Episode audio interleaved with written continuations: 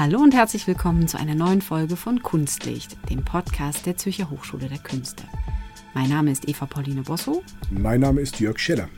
Und wir sitzen wieder an diesem wunderbaren Podcast-Tisch. Heute zum Thema Transfer in Kunst und Gesellschaft.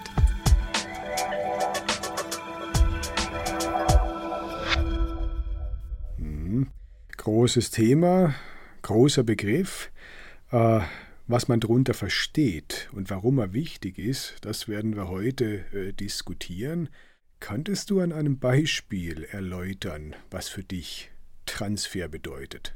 Noch so gerne. Ich denke, der ein oder andere ist vielleicht mal, wenn nicht selbst betroffen, in einem Magazin oder einer Zeitung ähm, darauf gestoßen, dass prominente Dirigentinnen und Dirigenten eingeladen werden, in großen Unternehmen, Beratungsgesellschaften zum Beispiel, den verschiedenen Management-Ebenen doch mal zu erklären, wie man es schafft, seine Mannschaft visionär auf ein Ziel hinzusteuern. Ähm, die, die ja am Dirigentenpult stehen, stehen ja vor der Herausforderung, dass ihnen je nachdem 75, 100, 120 Musikerinnen und Musiker, ausgebildete Solisten, Experten auf ihren Gebieten gegenüber sitzen, die dann im Idealfall ein gemeinsames Konzert zustande bringen. Wie schafft es jetzt also äh, der Dirigent oder die Dirigentin vorne dieses hierarchische Gebilde quasi auf die Spur zu bringen. Da gibt es bestimmte Techniken, Methoden und das wird jetzt integral in die Managementlehre mhm. quasi transferiert, mhm. transportiert. Ja, ich glaube, man sieht an diesem Beispiel ganz gut, dass so bestimmte Bereiche der Gesellschaft äh, an Grenzen gestoßen sind, wo man nicht mehr so recht weiter weiß. Also wie bekommt man es hin, dass neue Innovation entsteht? Wie bekommt man es hin, dass äh, das bisherige hinterfragt werden kann? Und genau in diesen Zusammenhängen kommen sehr oft die Künste äh, ins Spiel. Vielleicht noch ergänzend, mhm. nicht nur das Innovative wird gesucht, sondern auch noch das Menschliche, das Emotionale, das Lustvolle, das Spielerische, was man sich aus den Künsten erhofft. Ja, genau. Ich würde nicht mal sagen, dass es sich widerspricht. In vielen Bereichen wäre quasi das Menschliche wahrscheinlich das, äh, das Innovative. Ja, es passt eigentlich äh, ganz gut zu einem Beispiel, ähm, das ich mitgebracht habe, nämlich äh, die Friedensförderung und Friedensforschung. Ich glaube, da beobachtet man zurzeit einen ähnlichen Prozess wie den, den du gerade beschrieben hast, nämlich dass so klassische Diplomatie oder klassische Entwicklungshilfe an ihre Grenzen stößt. Also man merkt so, die bisherigen Methoden haben sich erschöpft und da sucht man vermehrt Rat bei den Künsten. Ganz konkret sieht es so aus, dass zum Beispiel die UNESCO äh, so ein Art Lab gegründet hat. Und da versucht man Verfahren, Methoden aus der Kunst in Völkerverständigung oder so Post-Conflict Reconciliation ja, zu übersetzen, also friedliche Transformation durch Konflikte. Und das Interessante bei den Künsten ist, dass sie oft ergebnisoffen arbeiten. Das heißt, du kannst mit Künsten Leute zusammenbringen, die du sonst nie an einen Tisch bekämst, ja? weil ihre Ziele, ihre Interessen so weit auseinander liegen. Also das wäre so ein Beispiel, wo ganz bewusst versucht wird, so einen Transfer zwischen Kunst und anderen Bereichen der Gesellschaft herzustellen glaube, dieses Ergebnisoffene, ne, diese grüne Wiese, die man sich erlaubt, mhm. ähm, so ein Element, das es natürlich jetzt auch schon so inhärent gibt in verschiedenen Prozessen. Aber so, wir starten doch mal und, und gucken mal, was uns alles in den Sinn kommt, ohne jetzt schon konkret dafür eine Lösung im, im, im Sinn zu haben. Mhm. Ähm, auch so das wenige Mechanistische. Ne? Also es geht nicht mehr um den Mechanismus oder ein ja. trockenes Protokoll, das man erfüllen muss. Es ja. kommt vielleicht für das Beispiel, was du gerade genannt hast. Ähm, äh, da zum Tragen, sondern dass es ja. eben menschlich, lustvoll, emotional wird. Ja, und in dem Zusammenhang ist es vielleicht noch amüsant, äh, die aktuelle Begriffsverwendung ein bisschen äh, zu beleuchten. Das könnte man im Rahmen unserer kleinen Kolumne machen, oh ja. die äh, wir hier in diesem Podcast haben. Die nennt sich Schattenseite. In dieser Kolumne beleuchten wir immer wieder auch, also das Ungesagte, das Nicht-Gedachte, das Vernachlässigte oder auch das Negative. Und mit Blick auf Transfer finde ich es ganz amüsant, dass genau dieses mechanistische Bild doch zurzeit sehr dominiert. Also wenn ich Transfer google beispielsweise, dann stoße ich fast nur auf so Fußballtransfer-Stories. Millionenbeträge. Genau. Oder? Und es ist eine ganz mechanistische Geschichte. Spieler A wechselt von Verein B zu Verein C für Summe D. Also das äh, versteht man äh, sehr häufig unter Transfer. Und ich glaube, im Folgenden werden wir uns ziemlich weit entfernen von doch eher diesem rudimentären, etwas groben Transferbegriff und wollen versuchen, ja, zu diskutieren, ein bisschen herauszufinden, was Transfer in der Kunst und zwischen Kunst und Gesellschaft eigentlich ist und auch, was er mit Blick auf die Bildungspolitik mhm. bedeutet. Warum es wertvoll ist, mhm. was dabei entstehen kann, unter welchen Prämissen es funktioniert und wo so auch vielleicht eben, du hast äh, so, so, dunkle Seiten oder vielleicht Gefahrenbereiche lauern, oder? Also werden mal so dieses, ähm, dieses ganze Thema umreißen. Starten wir doch mal wirklich mit auch Kunst und Gesellschaft. Da denkt jetzt vielleicht jemand, der das hört, ja gut, also Kunst und Transfer, jede Form von Kunst, so künstlerischem Produkt hat ja irgendeine Intention, hat, möchte irgendetwas bewirken, möchte irgendetwas auslösen. Ähm, das ist nicht das, worum es uns heute gehen soll. Es ist nicht um diese Form von klassischem Transfer von künstlerischen Produkten ähm, und auch nicht um dem, was es ähm, quasi, was, was es äh, in, in, in, die, in, die, Gebiete, in denen sich die Kunst generell ähm, bewegt hat bislang, oder? Genau. Also das, was du gerade beschrieben hast, das hat Oskar Bätschmann, Schweizer Kunsthistoriker, mal sehr schön mit dem Begriff Ausstellungskünstler beschrieben. Ja, moderne Kunst bedeutet meistens den Transfer von Kunst in die Öffentlichkeit. Das unterscheidet die moderne Kunst von der vormodernen Kunst. Da hast du halt für deinen Fürsten ein Porträt gemacht oder für den Papst was gebildhauert, das blieb im engen Zirkel. Moderne Kunst ist eigentlich inhärent auf Transfer angelegt, eben immer vom Kunstbereich in die Öffentlichkeit, Ausstellungen äh, beispielsweise. Und genau darum soll es uns eigentlich nicht gehen. Ich glaube, da einfach auch in dem Wissen darum, dass das bekannt ist, ähm, auch die Dimensionen mhm. kennt jeder.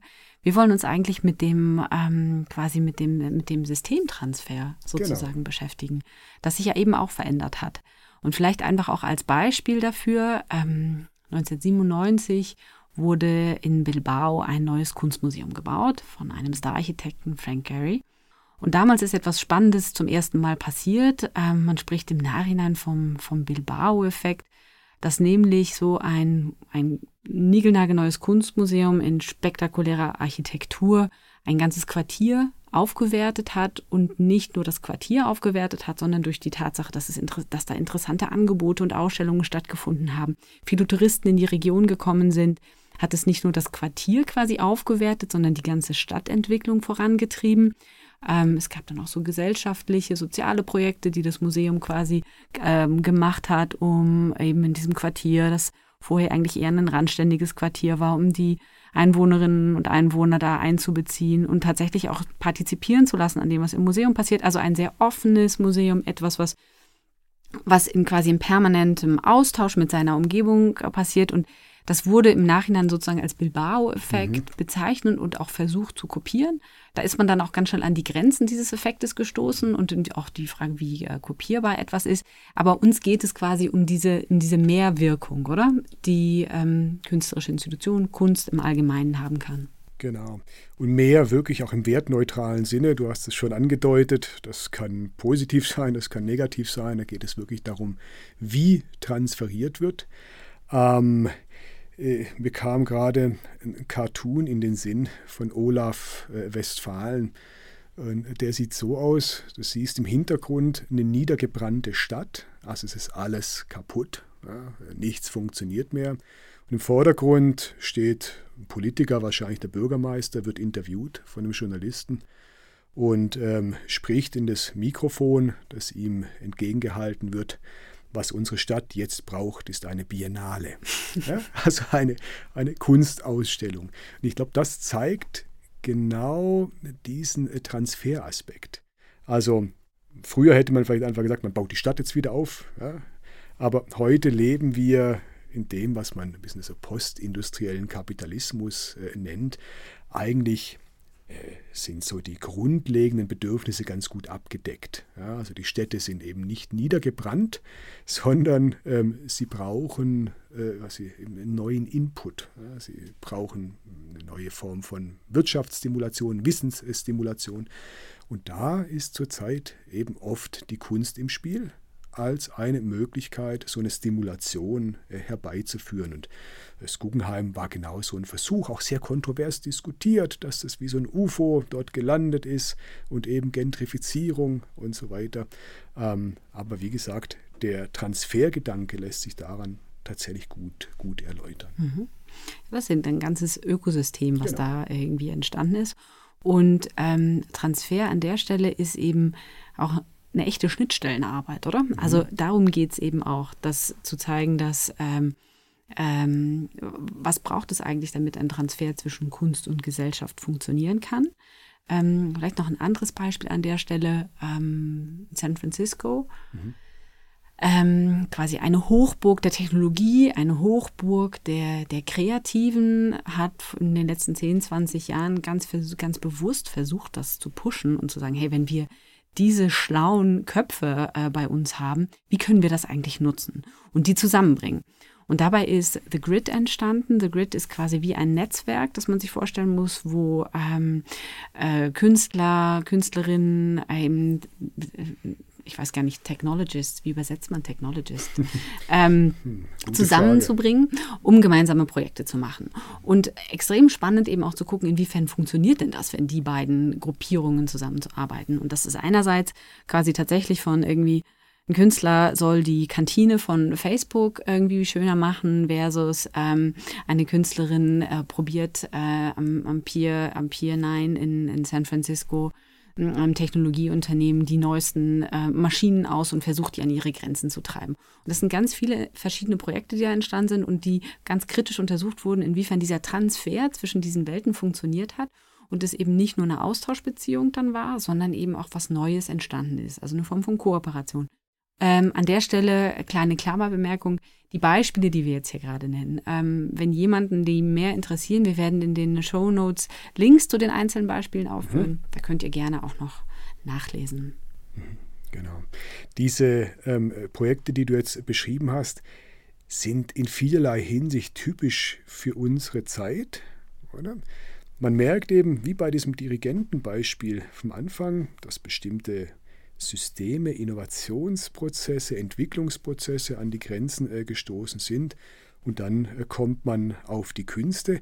Es funktioniert aber auch äh, in die andere Richtung, also dass Künstler selbst merken, mich treiben Fragen um, die kann ich in meinem bisherigen Medium eigentlich gar nicht beantworten oder die kann ich als Einzelperson nicht beantworten und die deswegen Methoden, Verfahren der Wissenschaft in ihre Praxis transferieren. Mir kommt da beispielsweise Eduardo Karg in den Sinn, ein, ein Bioartist, also ein Künstler, der mit lebenden Wesen arbeitet.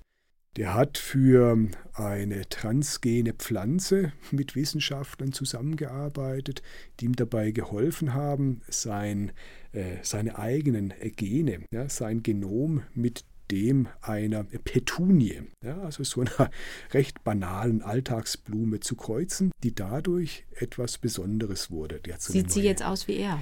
Ja, sie sieht nicht ganz so aus wie er, aber sie hat zumindest eine neue Blattäderung entwickelt. Tatsächlich. Ja, also so ein bisschen, bisschen ähm, röter und deutlicher äh, geworden durch diese Kreuzung. Und die wurde dann, also das ist ein Hybrid, das ist eine mhm. Hybridpflanze, die wurde dann Edunie getauft, also eine Hybrid aus Eduardo und der Petunie. Oder auch das wäre ein Beispiel für Transfer, in dem Fall zwischen dem gesellschaftlichen System Kunst und dem gesellschaftlichen System Wissenschaft. Oder du hast am Anfang ja gesagt, wir sprechen über Systeme, nicht? Mhm. Wir sprechen über verschiedene gesellschaftliche Systeme. Mhm. Und dieser Austausch wird auf vielen Ebenen zurzeit äh, forciert. Man merkt, eigentlich nur dadurch geht es weiter. Mhm. Ich nehme jetzt aber mal gerade das Beispiel mhm. ähm, und nehme die kritische Position ein. Welchen Sinn hatten das bitte schön, wenn ja. diese Edunie jetzt eine Edunie ist, oder? Vieles von dem, was man mal als sinnlos oder komisch oder seltsam oder abwegig betrachtet hat, ähm, später als total inspirierend ähm, wahrgenommen wurde und dass auch Innovation oft dort stattfindet, wo man den Sinn noch gar nicht drin erkennt. Ne? Also vielleicht setzt so etwas überhaupt erst in Gang, von dem man noch eben noch nicht weiß, was es ist und was es soll. Und das wären dann vielleicht nicht nur Transfers zwischen Kunst und Gesellschaft, sondern das wären künstlerische Transfers zwischen Kunst und Gesellschaft. Ich glaube, wenn der Transfer selbst offen, spielerisch, ein bisschen wagemutig, verquer, seltsam ist, ähm, dann kann das Prozesse in Gang setzen, auf die man gar nicht käme, wenn man schon im engeren Sinne ergebnisorientiert arbeitete. Das ist eben, genau, glaube ich, ein, einfach ein gutes Beispiel für die unterschiedlichen Mindsets, oder? Genau. Die da irgendwie wie zusammenkommen müssen. Also zu sagen, wir machen das jetzt einfach mal, weil es geht und weil uns einfach nur interessiert, können wir es möglich machen? Ähm, und, und was das dann soll, das sehen wir dann immer noch. Das ist ja, ja schlussendlich, ich will nicht sagen, das zeichnet Forschende aus, aber tatsächlich auch Künstlerinnen und Künstler. Ein, ein anderes Beispiel vielleicht auch noch. Ähm, eine, eine Institution, mit denen das Zurich Center for Creative Economies hier an der ZHDK zusammenarbeitet, ist die Tabacalera in San Sebastian. Das ist eine ehemalige äh, Tabakfabrik im Baskenland und 10.000 Quadratmeter groß. Da ist ein berühmtes Filmfestival drin, Museum, Labs, ähm, verschiedene Startups. Also es ist quasi wirklich so ein Melting Pot an, an, an, an innovativen Köpfen, kreative Energie, möchte ich mal sagen. Und ähm, sie haben sich wirklich, sie haben nicht nur den Auftrag, sie haben ihn sich auch selber gegeben, zu sagen, wie kann man das Mindset von Kreativen eigentlich wirklich auch für andere Bereiche nutzen. Und sie haben eine spannende Kooperation eingegangen mit Techniker. Das ist ein Technologieunternehmen im Baskenland. Und sind, haben mit denen zusammengespannt und haben gesagt, schaut, machen wir doch gemeinsame Projekte, wo eure Ingenieurinnen und Ingenieure mit Künstlerinnen und Künstlern zusammenarbeiten. Und dann schauen wir mal quasi, was da als Ergebnis in verschiedenen Kooperationen herauskommt, wie man aber zum Beispiel auch tatsächlich Menschen aus den künstlerischen Disziplinen in den Ingenieursbereich bekommen könnte, eben weil man auf der Suche nach Innovation ist. Und in dieser Kooperation sind verschiedene Projekte entstanden. Und interessanterweise nimmt eben Tabacalera selbst ähm, die Rolle der Mediatorin ein. Mhm. Weil, das ist eben dann der, in, in der, der springende Punkt, oder? Dieser Transfer passiert nicht per se ja. automatisch. Ja. Und, diese, und diese beiden quasi Parteien, also nehmen wir jetzt mal Kunst und Gesellschaft als zwei Parteien sozusagen, ähm, der, der passiert nicht automatisch, der muss ganz oft kuratiert werden, damit er funktioniert. Ja. Äh, gibt es häufiger. Ich erinnere mich gerade an, so an die 90er Jahre. Ich bringe jetzt ein bisschen ein provinzielleres Beispiel. Ähm, in Baden-Württemberg in Deutschland, äh, frühere Ministerpräsident Lothar Späth. In, in, dessen Regierungszeit wurden viele von solchen Projekten auf den Weg gebracht. Äh, unter anderem gab es eine Reihe auf Schloss Solitude, in der Akademie Schloss Solitude, die hieß Art, Science and Business war einfach recht ergebnisoffen. Das war eigentlich schön. Es war äh, sehr inspirierend. Eben Vertreter äh, von Forschung, Wissenschaft, ähm, Kunst und ja, eben der Geschäftswelt aufeinander trafen. Und da entstanden auch wirklich neue Netzwerke, die auch erstmal vielleicht ergebnisoffen waren. Und ich habe ein paar von diesen Veranstaltungen damals besucht und die sind mir bis heute noch im Gedächtnis. Und das ist immer ein gutes Zeichen. Und ähm, das war wirklich, so wie du es gerade beschrieben hast, auf so Transfereffekte angelegt. Mhm. Also wo bekommt denn die Wissenschaft neue Impulse her? Ähm, vielleicht nicht nur aus der Wissenschaft, sondern aus den Künsten. Analog dazu das Geschäftsleben. Mhm. Also wunderbare Überleitung zum, genau. so, so, zum Thema äh, Wissens- und Technologietransfer. Mhm. Ähm, Wissens- und Technologietransfer ist quasi wie so eine Domäne, die sich Hochschulen und Universitäten ähm, seit ein paar Jahren quasi wie auch verstärkt widmen.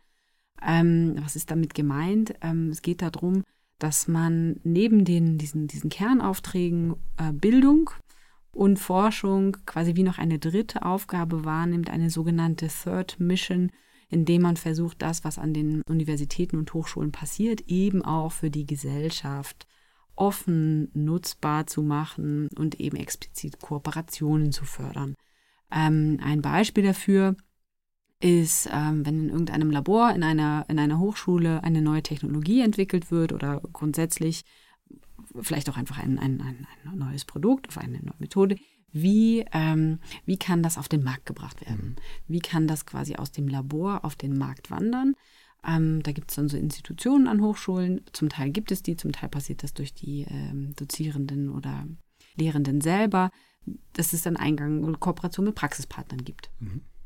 Und das ist ja auch eine Form von Transfer, ein sehr kuratierter Transfer. Mhm. Ähm, das, was wir beide hier machen, zum Beispiel, wäre eine, wäre eine Aufgabe, nämlich eben Kommunikation, erzählen, was man tut, äh, inspirieren dadurch, ähm, in einem anderen Schritt dann auch irgendwie vernetzen, aber auch die äh, Studierenden zum Beispiel enablen, selbst unternehmerisch tätig zu sein. Deswegen Transfer hat im Hochschulkontext verschiedene Facetten, aber es geht grundsätzlich darum, wie eine Schnittstelle zu bilden zwischen Hochschule und Außenwelt. Genau, es ist eigentlich ein paradigmatischer Prozess äh, dahingehend, dass man in der Bildungspolitik versucht, die Hochschulen weniger als Elfenbeintürme ähm, äh, zu, zu, äh, aufzubauen und zu fördern. Also man wünscht sich die Offenheit zur Gesellschaft, man wünscht sich, dass eben ein Transfer stattfindet, der nicht einfach nur zufällig passiert, sondern der auch irgendwo ähm, äh, in den Institutionen angedockt wird, eben an den Instituten, wie du es gerade beschrieben hast. Und das ist, glaube ich, schon ein veränderter Zeitgeist. Früher hat man noch eher so auf das Genie vertraut, oder? Das Genie sitzt so mehr oder minder alleine in seiner Institution und dann plötzlich entwickelt es die Weltformel und die Idee ist so genial, dass sie da einfach raushüpft aus diesem Elfenbeinturm. Und alle checken es. Und alle checken es und die Welt verändert sich dadurch. Und da ist man heute nicht mehr so überzeugt von, sondern man weiß zum Beispiel, dass sehr viele gute Ideen entstehen an Hochschulen, die aber nicht ihren Weg daraus finden. Ja, auch weil diejenigen, die daran forschen, die daran arbeiten, eben nicht zwingend Unternehmer sind, nicht zwingend ähm, super Kommunikationskompetenzen haben und das auch gar nicht haben müssen. Ja, die sind vielleicht nur so gut in ihrem Bereich, weil sie da total drinstecken. Ja. Und die brauchen dann vielleicht eben Partner, brauchen äh, ja, Möglichkeiten, um diese Ideen dann auch tatsächlich äh, in die Gesellschaft zu tragen. Es kann der Markt sein, das können ähm, Kultureinrichtungen sein, kann alles Mögliche sein da mhm. draußen. Also das, das ist sicher eine Komponente, der Schatz, der da quasi mhm. wie diesen Schatz, den man heben will, weil man sieht, was dort passiert. Und das andere ist, dass es quasi gesellschaftskritische Problemstellungen gibt, die kennen wir alle, extrem vielfältiger Natur. Und es wird der Wunsch an diese Expertinnen und Experten in Hochschulen getragen, Lösungen für diese Probleme zu liefern. Also viel praxisrelevanter zu sein und äh, sich zu beteiligen. Und deswegen auch wie diesen Schulterschluss ähm, zu Unternehmen, Organisationen, zu Politik auch äh, zu bilden und zu schließen. Und deswegen ist dieser Transfer quasi etwa nicht mehr noch, also versucht man ihn nicht nur als zufälliges Ergebnis einiger weniger mhm. zu behandeln, sondern tatsächlich ganz bewusst zu fördern. Und vielleicht können wir an der Stelle schon auch übergehen zum zum ganzen Thema, wann gelingt denn Transfer? Ja, wann ist ja. das, wann, wann, wann ist fruchtbar? Die Schwächen ja, dieses Prinzips, das wir gerade beschrieben haben. Genau. Mhm. Potenziale, Grenzen. Mhm, mh, mh. Absolut. Also ich glaube, was das Gelingen betrifft, ist die erste vielleicht banale Einsicht, dass es die Leute wollen müssen. Mhm. Also wenn ich mich dadurch gestört fühle, dass meine Ideen nach außen transferiert werden, wenn ich vielleicht den Elfenbeinturm lieber habe, naja, dann gelingt der Transfer vielleicht nicht so, weil dann werde ich defensiv werden, ich werde mich eben dagegen wehren, dass das passiert. Also es setzt eine Offenheit der Beteiligten äh, voraus, setzt ein Interesse an Gesellschaft äh, der Beteiligten äh, voraus. Und ich glaube auch, ähm, es setzt wirklich Zeit voraus. Also es ist ein erhöhter Aufwand, den man erstmal betreiben muss. Ja. Statt also nur zu forschen oder Kunst zu machen im Elfenbeinturm, noch diesen Schritt rauszuwagen oder eben die Transferebene mitzubedenken. Das eine ist sozusagen das Mindset und die Haltung, wie ich daran gehe. Und das andere ist tatsächlich auch das Schaffen eines Raumes, wo dieser Transfer stattfindet. Man nennt das oft, wenn zwei Disziplinen zusammenkommen, muss ein sogenannter Third Space entstehen wo dann eben die Innovation entwickelt wird und geschieht. Zwei Disziplinen kommen zusammen und entwickeln etwas Neues. Und was mir eben so gefällt an dem Begriff Transfer, ist, dass da die Begriffe Transformation im Sinne von Transfer ist nicht einfach Selbstzweck, sondern es geht immer darum, auch eine Wirkung zu erzielen, etwas zu transformieren. Und das zweite eben Transdisziplinarität, also einerseits das, was ich gerade gesagt habe, und dann ja noch viel mehr, ähm, wir machen das fast Transdisziplinarität jetzt aber nicht auf. Genau, also Transdisziplinarität äh, jetzt noch zu diskutieren, das würde den Rahmen sprengen. Vielleicht machen wir da ja mal eine gesonderte Folge dazu. Ich glaube, der Punkt, der wirklich wichtig ist, den du auch erwähnt hast, ist, dass man Räume schaffen muss für Transfers, damit sie gelingen können. Und dafür braucht es eine, eine, Bereitschaft, eine Offenheit auch im Denken. Man muss ein bisschen rauskommen, beispielsweise im Geschäftsleben, aus so dieser Quartalszahlenlogik. Denn viele Effekte von Transfers machen sich erst mit großer Verzögerung bemerkbar. Es funktioniert nicht binnen zwei Wochen, drei Wochen, vier Wochen, zwei Monaten, drei Monaten, fünf Monaten. Und wenn man es jetzt zum Beispiel von dem Arbeitgeber her denkt, dann bräuchte das ein gewisses, äh, ja, ein gewisses, äh, äh, eine Risikokompetenz, könnte man sagen, dass man das mal eingeht und dass man tatsächlich da über seinen Schatten springt und ähm, versucht zumindest das mal zuzulassen, ohne dass sich gleich messbare Effekte zeigen. Und das wäre auch wieder eine künstlerische Tugend. Da hatten wir am Anfang auch drüber gesprochen. Kunst geht auch mal ergebnisoffen vor. Genau. Das ist quasi die, das, das Risiko, was du gerade angesprochen hast. Die Risikobereitschaft ist natürlich auch ein Risiko in sich. Ähm, mhm. Man investiert in äh, eine Kooperation, ohne genau zu wissen, was dabei rauskommt. Ist sicher auch eben ein, ein Risiko. Das ist an sich quasi auch das Risiko bei Transfer an sich, dass man das Ergebnis noch nicht kennt. Ähm, und diese äh, Ergebnisoffenheit, ähm, die dazu führt, dass Innovation geschieht, kann eben eingegrenzt werden dadurch, dass es zum Beispiel jemanden gibt, der versucht, dieses Ergebnis zu bestimmen. Stichwort Auftragsforschung. Unternehmen, die schon ganz konkrete Interessen verfolgen. Ähm, und dadurch verliert die Kunst, die Forschung ihre Autonomie. Das wäre so ein bisschen die, die Schattenseiten hinter sehr zielgerichteten Transferprojekten. Genau. Und das sollte man glaube ich, vermeiden. Man hat ja auch vorhin schon mal an, angetönt, nicht? Diese Räume, diese geschützten Räume des konzentrierten Arbeitens und des nicht gleich Bedenkens, wie man damit die Welt retten kann, wie man damit der Gesellschaft dienen kann, ähm, was es für einen Nutzen haben wird. Diese Räume, die braucht es, diesen Schützenswert. Steht nicht Transfer im Wege oder es widerspricht dem gar nicht aus meiner Sicht. Es bedingt sich sogar wechselseitig, würde ich sagen wenn wir jetzt quasi wie auf die, auf die Zielgerade einschwenken, dann hoffe ich, dass es uns gelungen ist, eigentlich wie so diese Seiten aufzuzeigen, an wo Transfer überall möglich ist, aber eben, dass es auch eine Transferkompetenz braucht. Zu der gehört ähm, eine gewisse Haltung und ein Mindset, eine Offenheit und die Lust auch mit quasi wie fremden Disziplinen zusammenzuarbeiten, aber tatsächlich auch in der Lage zu sein, die gemeinsame Sprache zu sprechen, zu vermitteln und sich auf ein gemeinsames Ziel zu einigen. Und das kann man tatsächlich als Transferkompetenz bezeichnen. Die ist, glaube ich, kein Hexenwerk. Die ist lernbar. Die können wir uns alle äh, einfach auch vornehmen. Ähm, das würde ich gerne aufrufen. Mhm. Jetzt als, als Schlusswort. Haben wir auf eine Art und Weise auch gerade gemacht. Wir haben das äh, irgendwie performt, wenn du so willst, weil wir kommen doch beide aus unterschiedlichen Bereichen. Du bist sehr viel wirtschaftsnäher, als ich das jetzt äh, bin. Und doch haben wir eine, eine gemeinsame Sprache äh, gefunden hier, zumindest für diese Podcast-Folge. Und ich glaube, mit diesem pastoralen, optimistischen ähm, Schluss können wir diese Folge beschließen. Ich finde es großartig, das lieber Jörg, dass du dich zu einem optimistischen Schlusswort ähm, hinreißen lässt. Stimme ich absolut zu.